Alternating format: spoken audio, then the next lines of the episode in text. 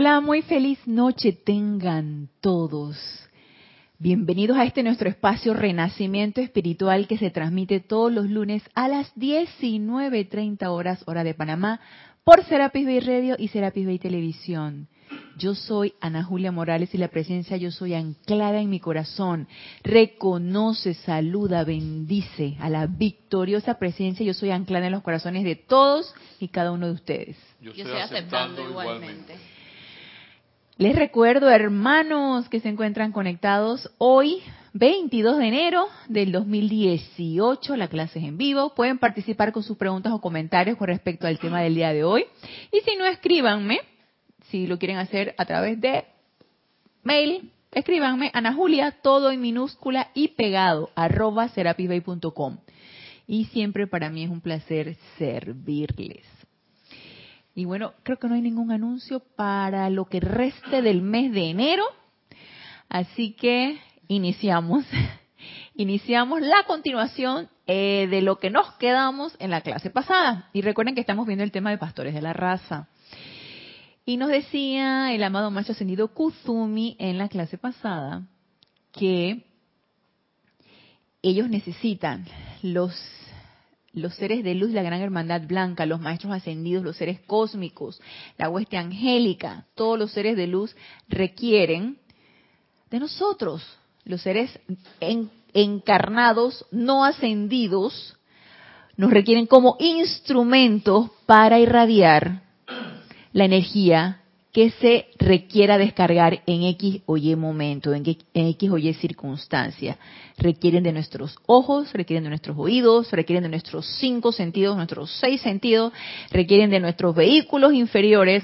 Por lo tanto, nos dice el amado más ascendido Kuzumi, el mayor servicio que ustedes nos pueden dar es que pongan todo el empeño que ustedes tienen en purificar esos cuatro vehículos inferiores, porque requerimos que estén equilibrados, purificados, mentalmente claros, percibiendo todas las ideas divinas, con unos vehículos inferiores em, preparados para cuando llegue el momento se pueda descargar cualquier radiación que se requiera, obviamente para bendición de la situación de la persona, del momento. y nosotros no sabemos.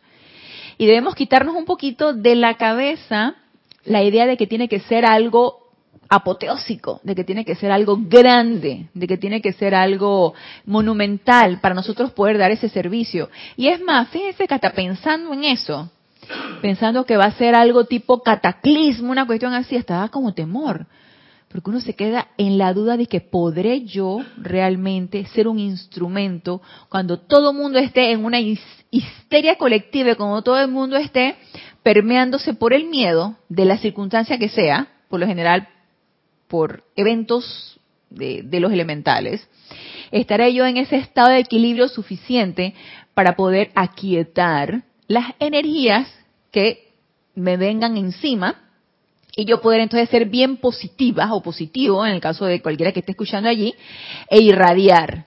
Y entonces equilibrar esa marejada de energía destructiva, una marejada de miedo, marejada de histeria, lo que sea, de ese desequilibrio de las fuerzas, desequilibrio de las energías, podré yo ser un instrumento realmente útil a mí en lo personal me da temor. Yo, yo, digo que amada presencia, yo me seguiré preparando, pero yo creo que todavía no estoy como muy preparada para esas situaciones, no para cosas tan grandes. Entonces, recordemos lo que nos dicen los maestros ascendidos, empecemos por cosas pequeñas, empecemos por, por, por nuestra pequeña esfera de influencia, empecemos a practicar allí, equilibrándonos ante una circunstancia que nos molesta en el trabajo, en la familia, con la pareja, con los hijos, con los elementales, con lo que sea, una pequeña situación que nos moleste. Y ahí entonces en esa autoobservación que es tan importante que tengamos, darnos cuenta que cualquier tontería nos ha desequilibrado, cualquier tontería nos molestó. Y si cualquier tontería nos ha molestado, ahora imagínense lo mayor. Entonces también por eso los maestros ascendidos nos dicen, autopurifíquense de todo miedo, de toda angustia, de toda zozobra, de toda ira, de todo lo que sea que cada uno de nosotros sepamos que nos invade. Autopurifíquense de eso, porque es tan importante tener vehículos preparados, que seamos instrumentos preparados. Porque un instrumento musical que no está bien afinado, no está bien, este, de todo lo que haya que hacer, bien preparado, no va a tocar una bonita música. Al contrario, va a ser una, como un sonido totalmente disonante. Y las personas que saben de música se enteran de esto inmediatamente. Tienen el oído entrenado y se dan cuenta cuando estás siendo totalmente disonante, cuando estás haciendo aberraciones musicales. Y a mí me hace mucha gracia porque uno cuando está, tú sabes, cuando tú estás comenzando y estás haciendo tus pininos, y yo que no, no, a pesar de que a mí desde muy, no desde muy chica, porque no es cierto, no es desde muy chica, pero joven, joven, yo todavía soy joven, pero cuando era más joven todavía, yo todavía estoy joven, pero cuando era más joven todavía, a mí me empezó a, buscar, a gustar mucho la música clásica. Y entonces, todos estos, estos, estos compositores de música clásica, se me hacía tan bonito escucharla, me gusta la ópera, me gusta la música clásica todavía. Entonces, eh, una cosa es que te guste y la escuches y otra cosa es que te pongas a tocar un instrumento musical. Entonces aquí en el grupo de aquí de Panamá, el Serapis Bay, cuando los ceremoniales empezaron a hacerse con música en vivo y empezó nuestro antiguo director Jorge a motivarnos a que empezáramos a, a entrenar con instrumentos musicales, hermanos que tenían un conocimiento musical y nos escuchaban hasta que se les erizaban los se le ponían los pelos de punta de los sonidos que emitíamos, lo que no teníamos la menor idea de lo que estábamos tocando. Y me imagino que haber sido así como un sufrimiento, haber escuchado esas notas disonantes, de aquí a que uno se entrenaba hasta que uno pudiera emitir algo armonioso. Pues así mismo son nuestros vehículos inferiores. Necesitamos prepararlos, necesitamos afinarlos para ser un instrumento, un vehículo preparado para poder servir y ser bien útiles. Y podemos empezar a practicar por cosas pequeñitas. Eh, empecemos a practicar por cosas pequeñas. Aquí lo importante es que, que, que, queramos, que nos entusiasmemos por empezar a corregir situaciones a través de la llama violeta, a través de la llama blanca, corregir situaciones en mi carácter, por ejemplo. Ay, que la, me quejo, pues, soy, soy bien quejumbrosa se me paso quejándome de algo y yo sé que yo tengo ese ese ese ese issue, ese tema ahí por resolver. Entonces, si yo estoy dispuesta y yo quiero resolver ese tema de mi constante queja, entonces empecemos a poner manos a la obra y yo sé que van a venir situaciones y circunstancias en donde me van a motivar para que yo me queje. ¿Por qué? Porque así es. Porque es la energía que está viniendo para ser liberada y que yo le estoy dando la oportunidad porque estoy dispuesta a liberarla y a liberarme de ese hábito de queja. Entonces van a venir las oportunidades para yo seguir quejándome todavía más. Pero como yo estoy dispuesta a no seguirme quejando, entonces yo digo, no, vamos a transmutar ese hábito tan destructivo que tengo de estarme quejando. Entonces empiezo yo a transmutar esa situación y de esa manera voy afinando este vehículo inferior para que pueda ser lo más útil posible cuando se requiera. Y eso nos dice la Gran Hermandad Blanca, por favor, autopurifíquense, afínense. Necesitamos sus vehículos inferiores bien afinados para que nos puedan servir, si es que estamos dispuestos a servir a dar ese servicio. Y para eso, ¿qué se requiere? Que les demos la libertad a los seres de luz. Que les demos la libertad. Porque si yo en mi personalidad y en mi estado de conciencia digo no, o si yo puedo servirte, a maestro ascendido Saint Germain, pero cuando estoy ocupada haciendo tal o cual cosa, ahí no me llames para servirte porque entonces, estoy condicionando el servicio. Entonces no estoy dispuesta. Y seamos honestos, la honestidad ante todo, no estoy dispuesta, no estoy dispuesta a servir, porque no es todo el tiempo. Entonces, ¿qué? No le estoy dando la libertad a los seres de luz para que me utilicen. Y cuando yo les digo esto, a veces suena así como un poquito como que, así como que un poquito escalofriante, les doy la libertad para que me utilicen. ¿Y de qué se trata? De pura rendición. ¿Y de rendición de quién? No de la presencia yo soy, porque ella es la que tiene que tomar la acción.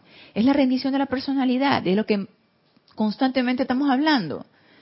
Esa es la que no da la libertad, esa es la que no lo permite, esa es la que no quiere aflojar, la que está apretada, la que dice, hoy no, solamente en este momento, solamente cuando yo quiero.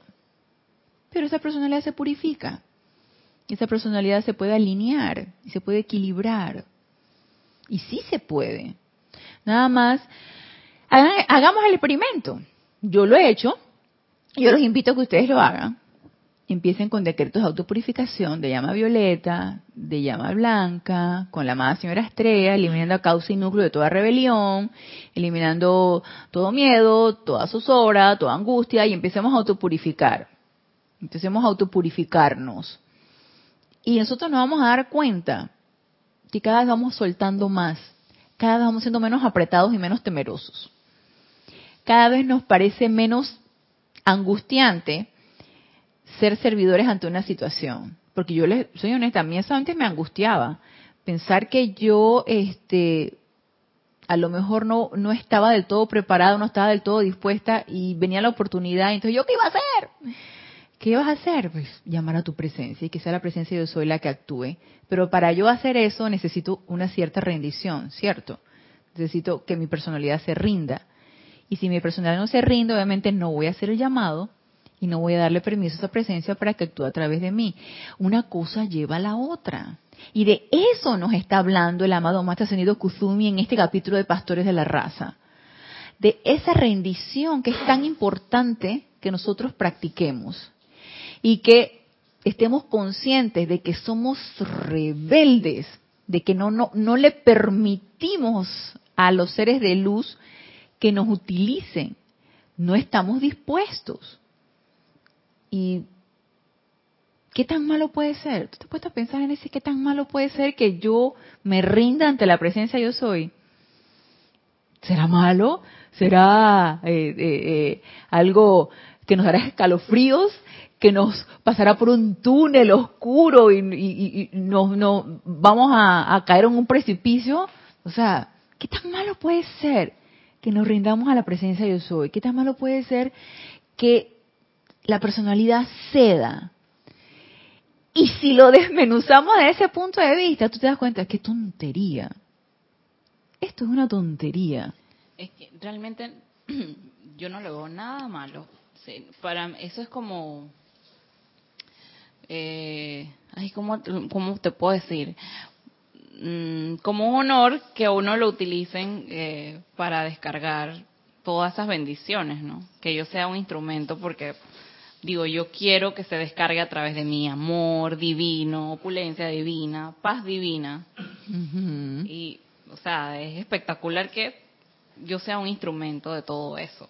O sea, debemos sentirnos privilegiados, privilegiados, privilegiadas de que se me utilice, de que hayan puesto sus ojos en mí y de que hayan visto que yo tengo el potencial de poder hacerlo, entonces puedo ser una buena servidora, siempre y cuando esté dispuesta y haga mi tarea, que es autopurificarme, estar autoobservando constantemente, autopurificando todo aquello que yo vea que no me hace avanzar, todas estas cosas.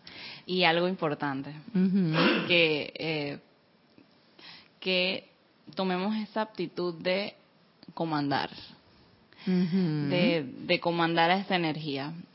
Que le, bueno, a, mí en lo personal, o sea, a veces uno, uno no quiere como que tantas responsabilidades y que sobrecaiga en uno, ¿no? Pero hay que invocar ese sentimiento de hacer la voluntad de Dios, de poder divino, o sea, de Dios, para poder comandar toda esa energía que se descarga a través de nosotros.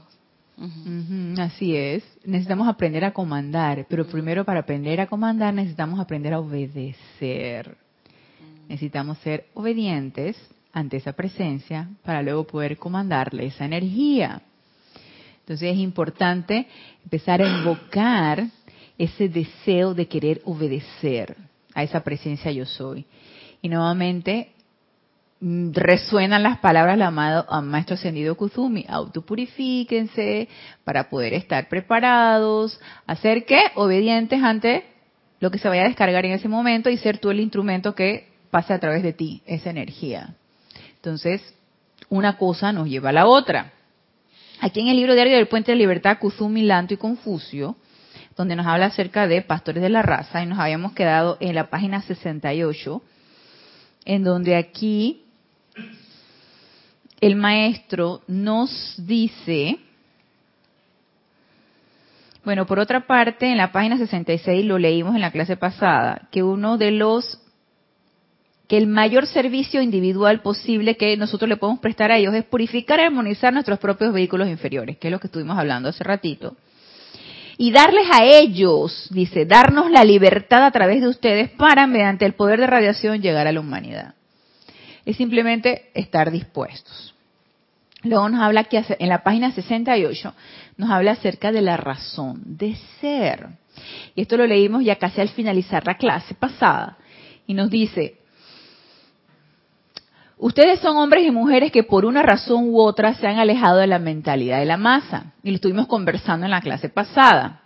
Que yo sí considero que me he alejado de la mentalidad de la masa porque yo no concuerdo con muchas de las creencias de que, que tiene la mayoría de las personas con las que yo convivo.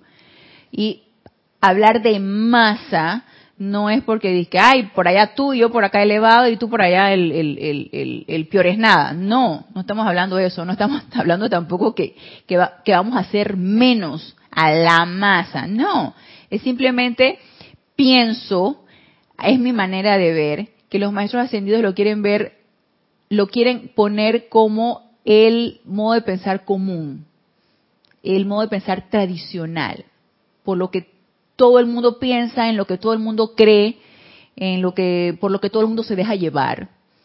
Entonces resulta que yo ya no pienso ni creo en lo que todo el mundo cree, ni tampoco me dejo llevar por lo que todo el mundo se deja llevar. Ah, de que de repente me encuentran en mi grado de dormición y sí me dejo llevar por, por, por miedo o por cosas así, sí, sí, estoy de acuerdo. Todavía me pasa y espero que no me siga pasando tan seguido como siento que todavía me sigue pasando. ¿Todavía me dejo sugestionar? Sí, también. Entonces, necesitamos hacernos impermeables ante esa sugestión y empezar a separarnos, empezar a cortar todas estas sugestiones y toda esta, todas estas creencias y todas estas cosas por las que uno ha pasado de que está niño, que le han inculcado a uno de que está niño. Entonces yo definitivamente no comulgo con muchas de las creencias, ideas, sugestiones de la masa, no, del resto de las personas. Si lo queremos llamar masa o resto de las personas, yo no. Entonces sí me he apartado hasta cierto punto de la manera de pensar común del resto de las personas. Y a lo mejor ustedes también. Ya no creen en lo que antes creíamos, ya no pensamos como antes pensábamos y entonces eso nos separa hasta cierto punto, no por pensar que somos mejores, simplemente por pensar que somos diferentes. ya creemos en otra cosa y pensamos de otra manera. Entonces nos dice, yo los conozco muy bien, al contemplar la actividad sanadora en la que ustedes participaron hoy. Me imagino que esto fue una actividad que se dio en aquel momento y este es un discurso que se dio en el 28 de junio de 1954. Al contemplar la actividad sanadora en la que ustedes participaron hoy y vieron las corrientes de los devas de sanación interactuando en el salón, en retrospectiva yo estaba repasando nos dice el maestro, la asociación que he tenido con cada uno de ustedes a lo largo de las centurias. O sea, somos viejos, viejos conocidos del maestro. Al encontrarme en esto, contemplé los diversos motivos que colocaron por primera vez sus pies en el sendero espiritual. Los diversos motivos que colocaron por primera vez sus pies en el sendero espiritual preguntémonos, en esta encarnación, yo no sé en las pasadas, yo no sé en las centurias pasadas, qué me motivó a mí eh, levantarme y, y, empezar a apartarme de la, del, del pensar común de las personas y empezar a hallar mi sendero espiritual. Y no sé, sí sé lo que me motivó ahora. Y lo que me motivó ahora es una búsqueda que, que yo pienso que todos tenemos y todos empezamos a despertar en tiempos diferentes a esa búsqueda. Siempre en una búsqueda, siempre en una búsqueda de algo, de algo. Yo no me explicaba en qué, de qué búsqueda yo estaba, pero yo siempre estaba buscando algo. Yo estaba en esa búsqueda y tú lo puedes poner muchos títulos, en la búsqueda de la felicidad, en la búsqueda de la paz, en la búsqueda de Dios, en la búsqueda, tú lo puedes poner en, diferentes formas. Pero esa búsqueda siempre buscándola hacia afuera, siendo que la búsqueda, ya lo sabemos, va hacia adentro. Entonces, nos dice, no solo en esta vida han buscado ustedes la verdad espiritual. Y ahí entonces Él nos devela cuál es nuestra, cuál a lo mejor en las diferentes encarnaciones han sido nuestros motivos para estar comulgando con, un, con una actividad espiritual. Y es eso, es esa búsqueda de esa verdad espiritual. ¿Por qué? Usted dice, ¿mi verdad espiritual? ¿Por qué? Porque ya no me la creo. Ya no me creo lo que me dice X religión, ya no me creo lo que me dice X corriente espiritual, ya no me, ya no me la creo. Y uno necesita ser suficientemente honesto para saber si te lo estás creyendo o estás yendo por cumplimiento a tal o cual lugar. Y a mí me pasaba así. Yo en mi búsqueda de mi creencia, porque crecí en un ambiente donde no se creía, entonces yo empecé a buscar mi creencia, eh, comulgué aquí en diferentes, en, las evangélicas, luego en las hinduistas, luego en las católicas, luego, entonces yo no, no me la creía pues. Y tú, tú dices que mmm, esto le falta sal. Este, cuando uno, uno, uno, va probando la comida que uno va cocinando, esto no sabe a nada. Esto le falta como sal. Entonces tú le echas sal, que eso ensalza los sabores, y va, va, va, los sabores se van como, como condensando cuando uno le pone la suficiente sal, no los salas, cuando le pone la suficiente sal, entonces se van esos sabores, se van como poniendo más, más, van tomando mayor cuerpo. Y así uno empezó a incursionar, en mi caso, yo empecé a incursionar en las diferentes corrientes espirituales o religiones, entre comillas, y tú te das cuenta que no te saben. Entonces, no te lo crees. A mí me pasaba así, yo no me lo creía. Y yo decía, es que ser bien desarraigada a este mundo cuando yo no siento que comulgo con ninguna de estas corrientes espirituales. Y es que no había llegado a donde he llegado ahorita. Y resulta que cuando me encontré con esta corriente espiritual, con esta enseñanza de los maestros ascendidos, yo dije, esta es. Y es esa búsqueda lo que nos ha llevado probablemente a todos los que estamos aquí comulgar con esta enseñanza y creer en ella. Entonces nos dice, en esta encarnación volvieron a escoger levantarse. ¿Quiénes son los que se levantan? Nosotros. Ajá. ¿Y por qué nos levantamos? Volvieron a levantar. Porque encarnamos otra vez. Estamos de nuevo aquí. Porque estamos dormidos. Ok, estamos dormidos. Cuando uno está dormido, uno está acostado. Si estás acostado y ya te despertaste, te levantas y caminas. Sí, Mario.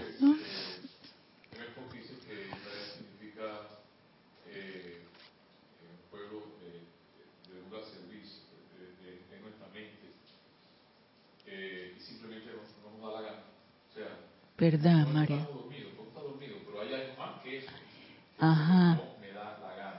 Wow, eso es duro, Mario. Los maestros nos dicen qué es lo que tenemos que hacer para salir de donde estamos. Uh -huh. M. Fox nos dice qué hacer para salir de donde estamos. Simplemente no. No me da la gana. El amado Maestro Señor Sayamén menciona que la, el amor divino uh -huh. nos aleja de bestias salvajes si nos oh. metieran en una jungla. Eso está en, en, en uno de los libros del no recuerdo, Misterio de Velados. Ajá. Velado, eh, la mágica presencia. Ajá.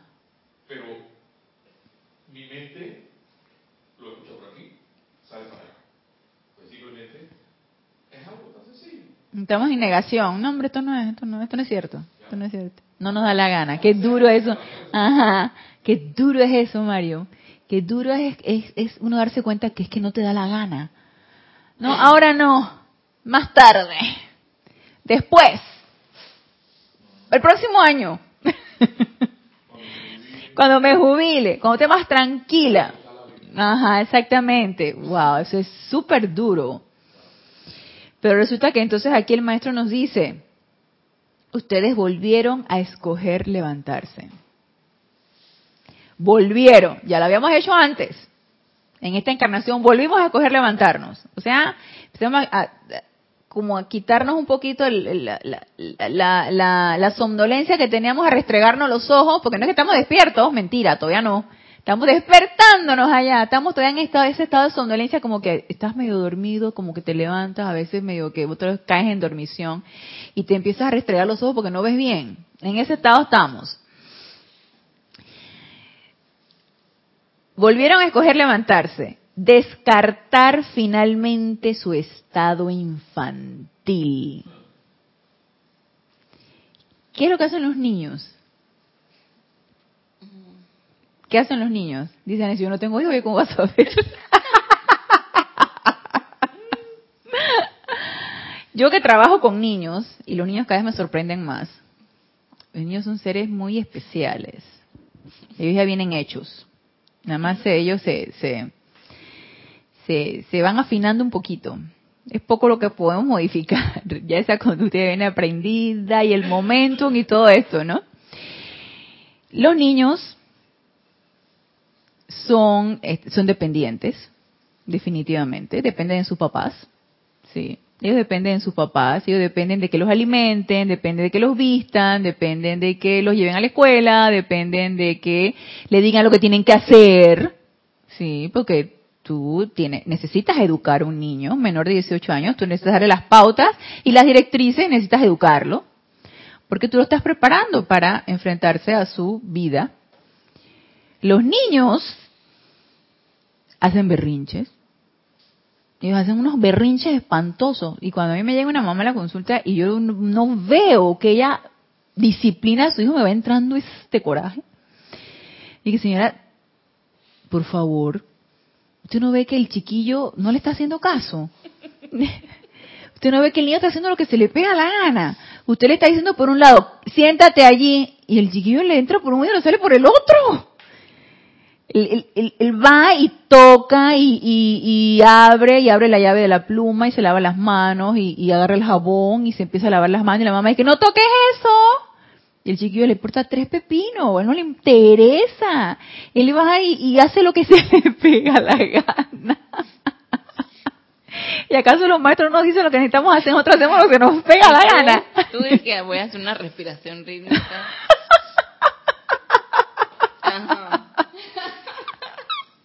Déjeme hacer una respiración rítmica para aquietarme. ¿Dónde está la disciplina actualmente? Yo me quedo pensando en mis tiempos que para mí mi papá era puro rayo azul. Mi papá nada más nos miraba y eso era quietas. Nosotros, nosotros somos tres, tres mujeres. Entonces nada más él era voltear, cuando veía que hacíamos mucho escándalo, estábamos en un lugar, en una casa ajena, por respeto a la casa ajena, tú tienes que quedarte sentadita en el sitio donde te invitaban a sentar. y No puedes estarte parando y caminando en casa ajena. ¿Eso qué es? Estamos en casa ajena. Y nosotros empezamos o, a, pararnos y eso, él se volteaba y nos miraba y nosotros, firme, nos sentábamos. no decía ni una sola palabra, nada más era la mirada. Y ahora, no toque eso, siéntate, no llore. No que, al niño le importa tres pepinos, no le interesa lo que le dice la mamá. No hay obediencia, no le interesa. Así es, Mario.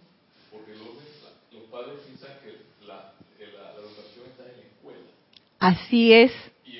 ¿Y en, la casa? Así es. Ajá. Así es. Si no educas al niño, ¿de qué vas a educarlo después que tiene 18? Por supuesto que no. ¿Qué, ¿Qué vas a hacer? Ya, a quejarte. O cuando... A quejarte. Y que mira nada más cómo me salió. Es un desastre. Entonces viene la queja, ¿no? Sí. ¿Y tú qué hiciste al principio, cuando tú te diste cuenta que necesitabas impartir la disciplina y no lo hiciste? Ah, no, pero eso no, no, no, no. Es el chiquillo, es el niño el que tiene la culpa. Yo no, es él.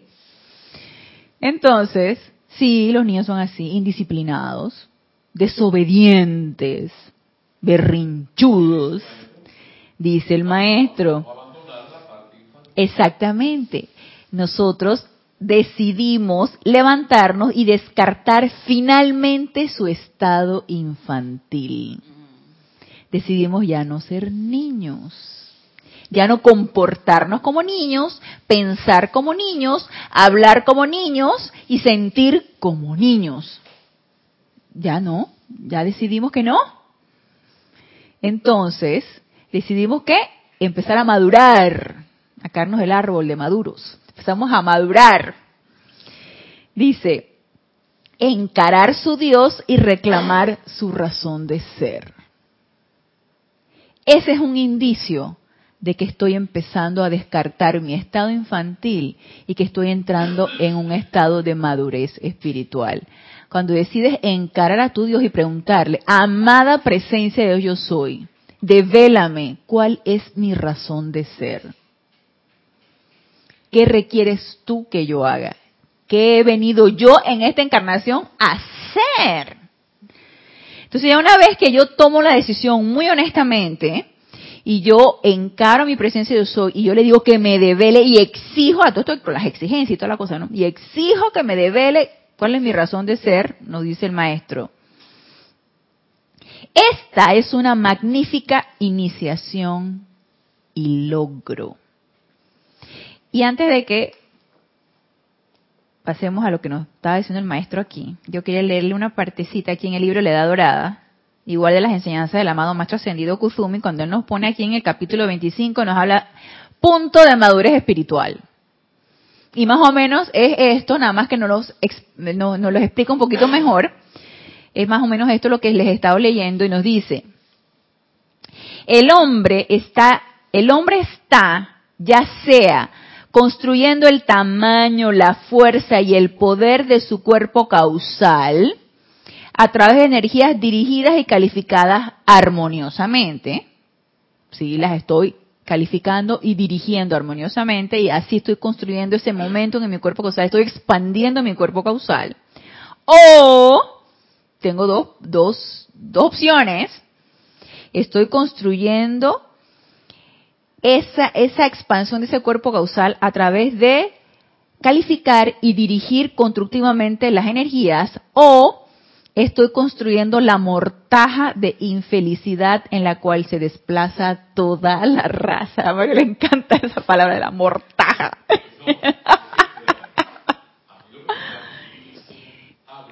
Sí.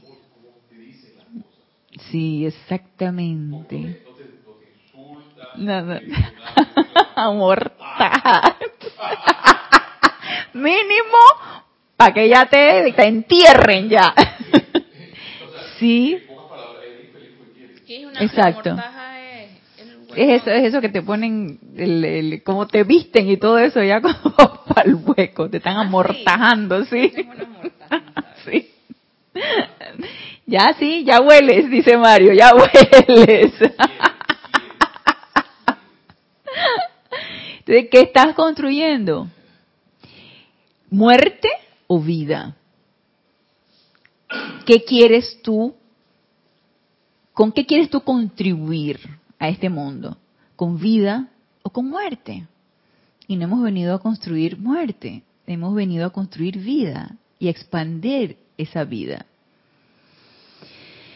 Entonces nos dice, el tamaño del cuerpo causal de cada ser, ascendido o no ascendido, difiere de acuerdo a la cantidad de energía calificada constructivamente. Obviamente el cuerpo causal de los maestros ascendidos es inmenso. Imagínense nada más que nos dice que el aura del amado señor Gautama es del tamaño de la Tierra. El aura, nada más imagínense, que es el tamaño de la, de la Tierra. El aura del amado señor Gautama. Entonces, el, imagínense, el cuerpo causal de los maestros ascendidos es inmenso. Yo no sé cómo será el tamaño de mi cuerpo causal, pero yo espero seguirlo expandiendo. Nos dice, cuando un ser humano escoge regresar al Padre y reconsagrarse para servir a la vida según el Padre escoja dirigirlo, ¿hay que hay? Rendición. A, es estar dispuestos y querer. ¿Qué? Hacer la voluntad de Dios. Vuelvo y repito, cuando un ser humano escoge no es obligado, es por puro libre albedrío. Cuando un ser humano escoge regresar al Padre, o sea, voy a regresar a casa de donde yo salí. Ya voy a dejar de estar ahí peregrinando y ser un, forastero. Yo quiero regresar a mi casa. Cuando un, cuando un ser humano escoge regresar al Padre y reconsagrarse para servir a la vida, si aún el Padre escoja dirigirlo, esa persona ha llegado a un punto de madurez espiritual. Si queremos medir si estamos en otros entrando a ese punto de madurez espiritual, ya sabemos cuáles son los requisitos. Querer regresar a casa, reconsagrar nuestras energías para servir a la vida, pero no como yo quiera. No como mi entendimiento me lo dé, como el Padre quiera que yo lo realice. Y hay allí una rendición. Y hay allí la obediencia a Dios.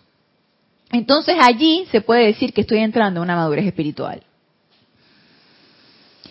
Ya no se contenta, el que entra en una madurez espiritual, ya no se contenta con recibir el regalo de vida que fluye constantemente para utilizarlo negligentemente, de acuerdo a los deseos del ser personal.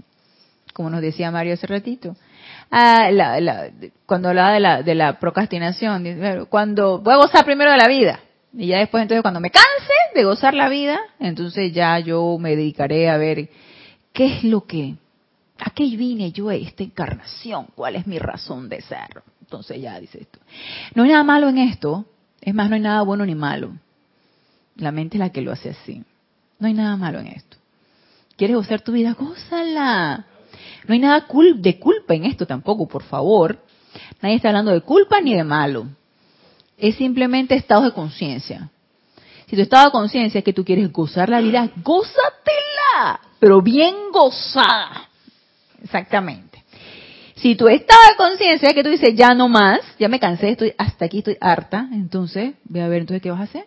O ahora voy a gozar de otra manera. Ahora voy a gozar de otra manera. Así es, Génesis. Ahora voy a gozar de otra manera.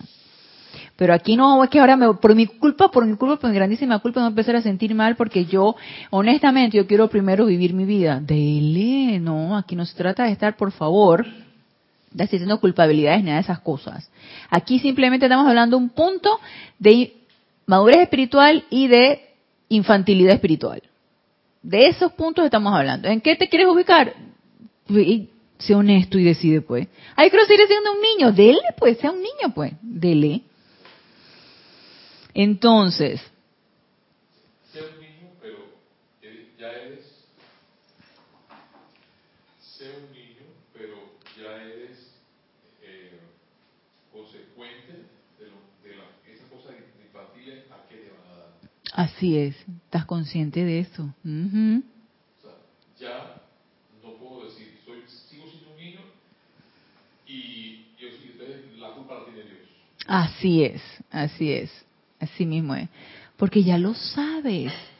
Ya ahí nadie te está echando un cuento, no hay la excusa y la autojustificación que yo no sabía, nadie me dijo eso. Claro que sí, ya lo escuchaste, lo acabas de escuchar por esta clase, lo escuchas por los, los, los libros de la enseñanza, ya uno sabe. Y uno es libre de escoger, sin miedo, sin culpa, sin nada de esto. Uno es libre de escoger. Entonces, ¿a dónde me quiero ubicar? Con honestidad depende de cada quien.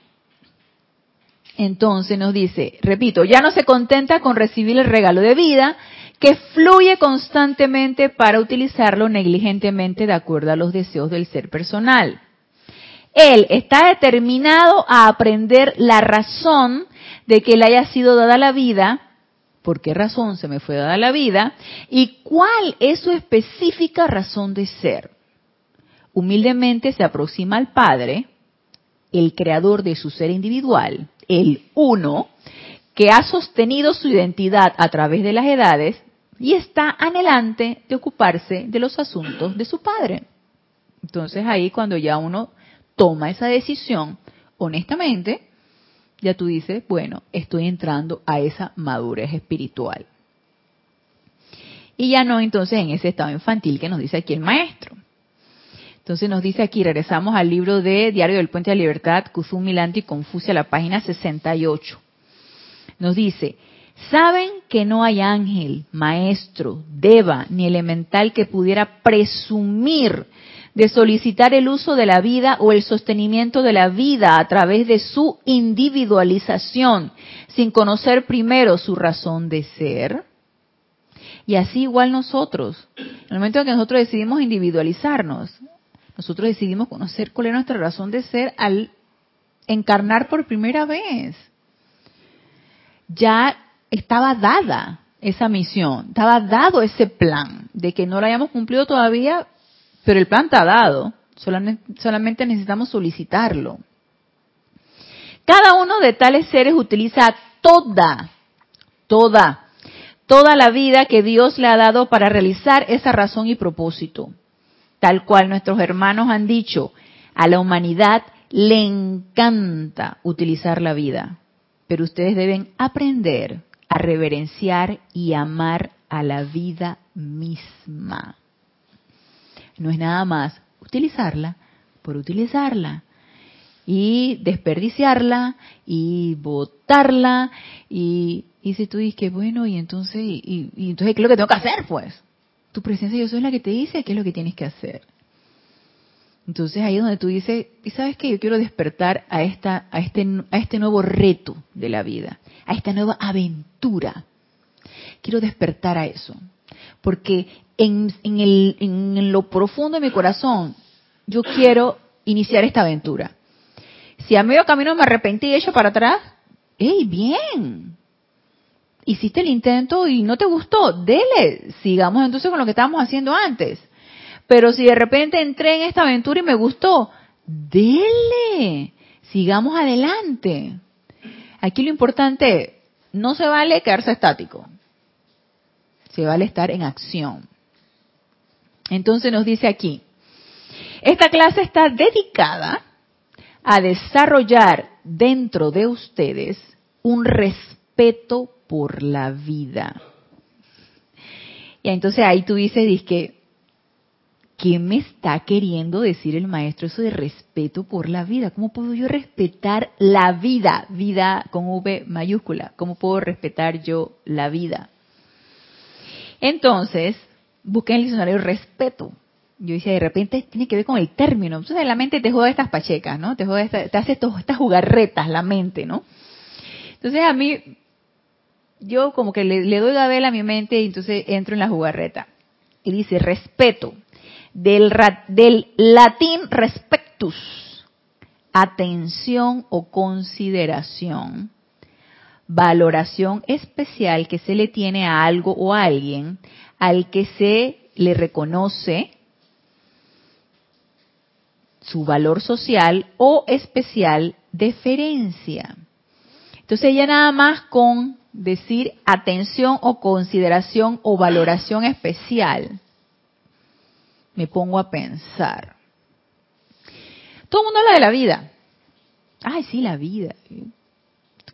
Tú este, te levantas todos los días y tú dependes de esa vida y lo que está a tu alrededor está vivo y a donde tú vas, tú ves vida en todo lo que tú, todo lo que te rodea y en lo que tú estás sumergido es vida. La pregunta es, ¿le pongo yo atención a esto? ¿O simplemente ando en estado automático? o pongo el automático, pongo el piloto automático, ¿no?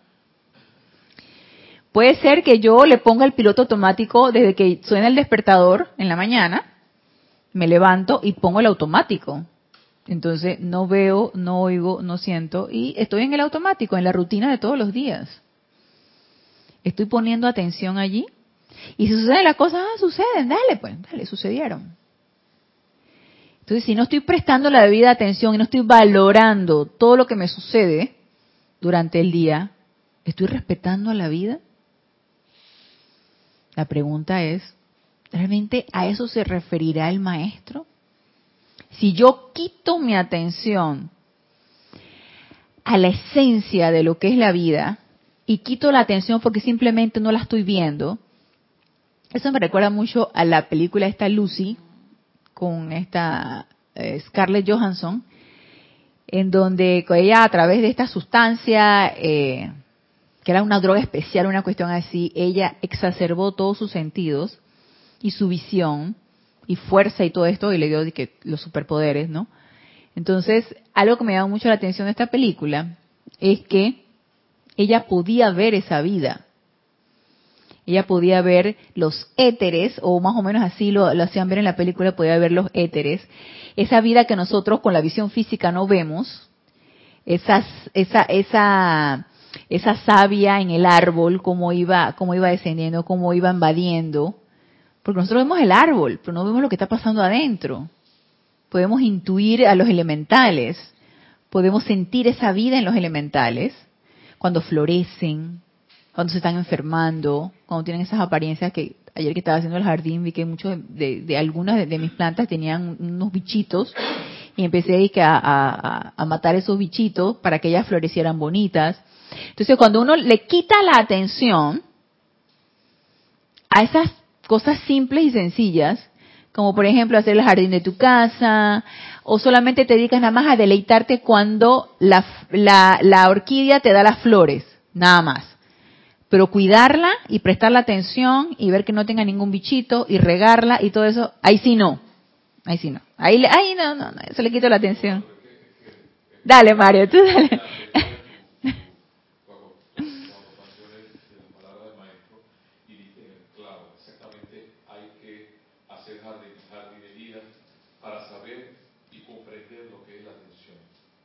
¿Verdad? Así es, así es, Mario. Quieren que florezcan y te van a florecer, pero la atención que tú le des es idénticamente la humanidad. Y yo, yo me pregunto, ¿por qué si los maestros no hablan de esa forma? ¿Por qué la humanidad no responde? ¿Y por qué si las plantas responden? Eso yo lo ¿Verdad, Mario? ¿Por qué, ¿Por qué nos ponemos en el plan de que es que no me da la gana? Como decías tú al principio, es que no me da la gana. La planta diría, no me da la gana de florecer. Ajá. ¿Qué va a florecer? Es eso. En cambio, las plantas no tienen inteligencia que tenemos. Y con la poca atención que les damos. Así es, ellas responden y embellecen.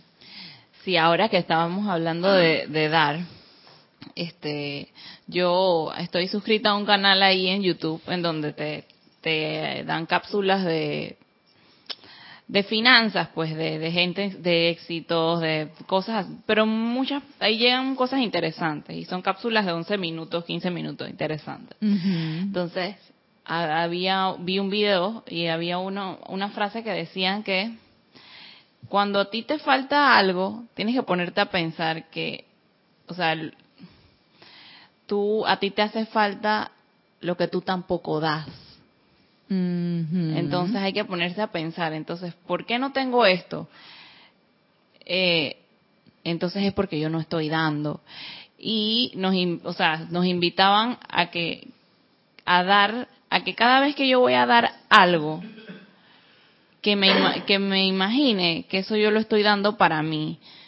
Y, y bueno, así no, porque por el tema de la por, ley, por ley de círculo es así. ¿De qué estoy careciendo? Probablemente de lo que tampoco estoy dando. Por lo tanto, o sea, por ley de círculo no lo voy a tener. No se me va a dar. Entonces, no le estoy poniendo atención a la vida. La vida tampoco me va a poner atención a mí. ¿Qué, ¿Qué se me está regresando? Toda la poca atención y la irreverencia y la irrespetuosidad y toda la, la, mala calificación que yo le estoy dando porque estoy mal utilizándola, despilfarrándola y haciendo lo que se me pegue la gana con esa vida que tan obedientemente ella está ahí a la, disposición de nosotros. Ella está allí, nada más obediente a lo que tú le digas. Entonces, si yo soy tan irrespetuosa y, y atrevida de ni siquiera agradecer ni siquiera dar las gracias. A la sílfide porque me están permitiendo respirar. A las ondinas porque me estoy bañando todos los días y estoy tomando agua y qué rico se siente tomar agua. a, los gnomos porque estoy pisando la tierra, a las salamandras porque me, me permiten preparar el café todas las mañanas y preparar mi comida y todo esto y yo decía, si soy todavía tan irreverente y tan irrespetuosa de que no presto atención y ni siquiera doy un poco de gracias, díganme ustedes si la vida va a ser eh, agradecida conmigo. ¿Por qué? Porque simplemente no, estoy, no, no, no estoy prestando la mínima atención. Estoy siendo totalmente desconsiderada.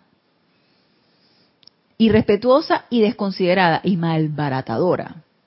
Así como uno malbarata sus finanzas, me imagino que así uno malbarata la energía. Y es que todo es así como es adentro es afuera, como es arriba es abajo, ¿no? Entonces, cuando tú ves que una persona es totalmente descontrolada financieramente, di que así mismo está descontrolada en todos los sentidos. Descontrol total. Es que no, es que iba a ser bien ordenadita en todo, en todo y, acá voy a ser desordenada. No, digo, no, como dice Manuel, es consecuente con, con lo que uno dice, hace, piensa, todo eso.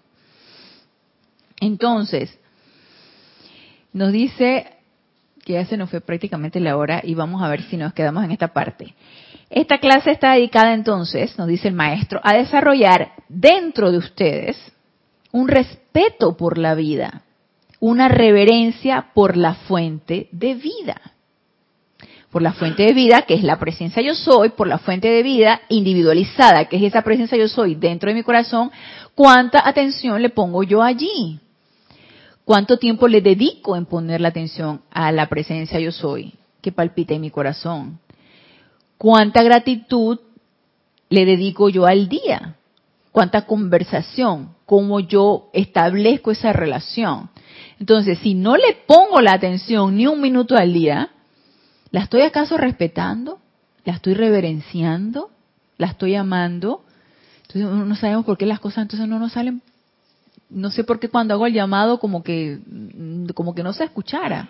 Y si no has establecido esa relación, ¿cómo crees que te van a escuchar al instante? Todos son momentos de energía que se van creando.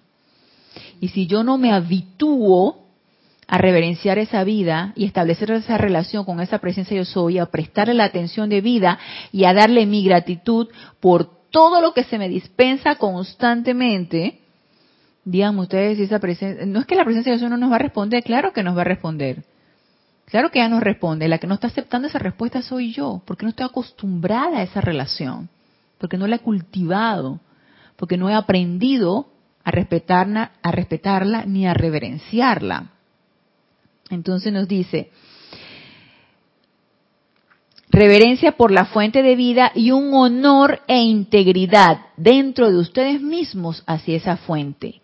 Pregúntense cada mañana y cada vez que tengan un momento libre durante el día. Cada vez que tengan un momento libre. Y no hay excusa que Ay, yo no tengo ni un solo segundo libre, por favor. Cuando estás comiendo. Ese es como un momento como de relax que tiene uno. Bueno, uno de repente a veces puede comer apurado, ¿no? Pero de todas maneras no estás haciendo cuentas, eh, eh, teniendo la presión del trabajo en ese momento, estás comiéndote tu comida. Entonces, o cuando estás, no sé, en algún segundo, en algún momento, en algún minuto que uno tenga libre. Pregúntense cada mañana y cada vez que tengan un momento libre durante el día, ¿cuál es mi razón de ser?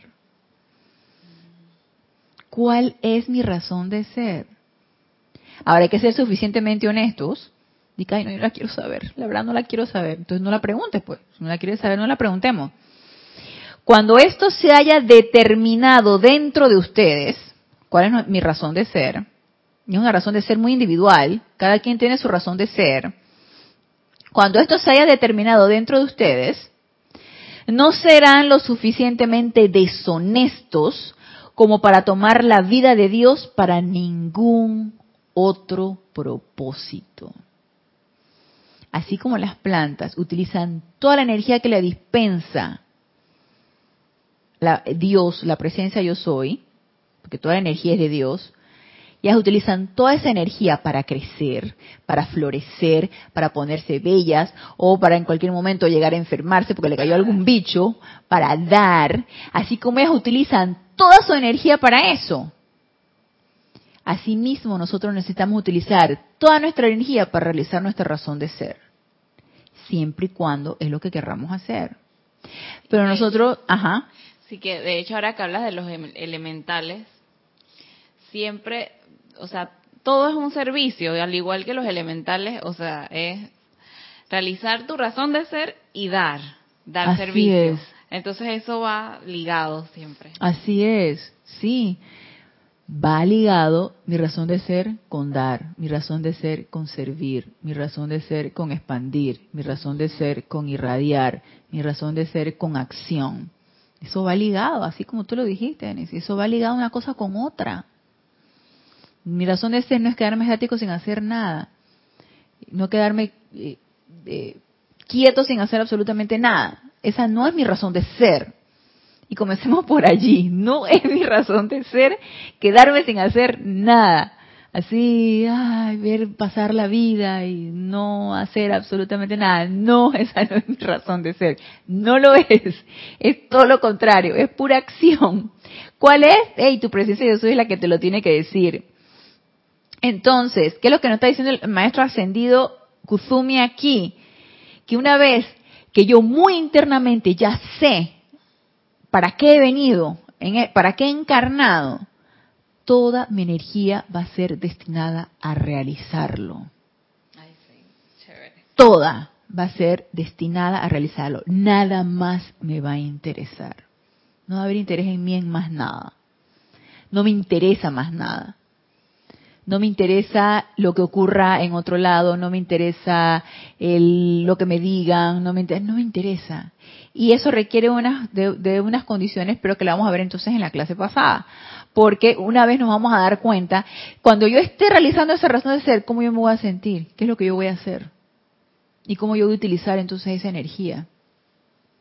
Así que seguiremos conversando de esto el próximo lunes a esta misma hora, a las 19.30 horas, hora de Panamá, en este nuestro espacio Renacimiento Espiritual. Gracias, gracias, gracias a los amados hermanos que se encuentran conectados a los aquí presentes. Y yo los exhorto, yo los invito para que contactemos a esa presencia yo soy y les preguntemos, ¿cuál es mi razón de ser? Y entonces, hasta el próximo lunes, mil bendiciones.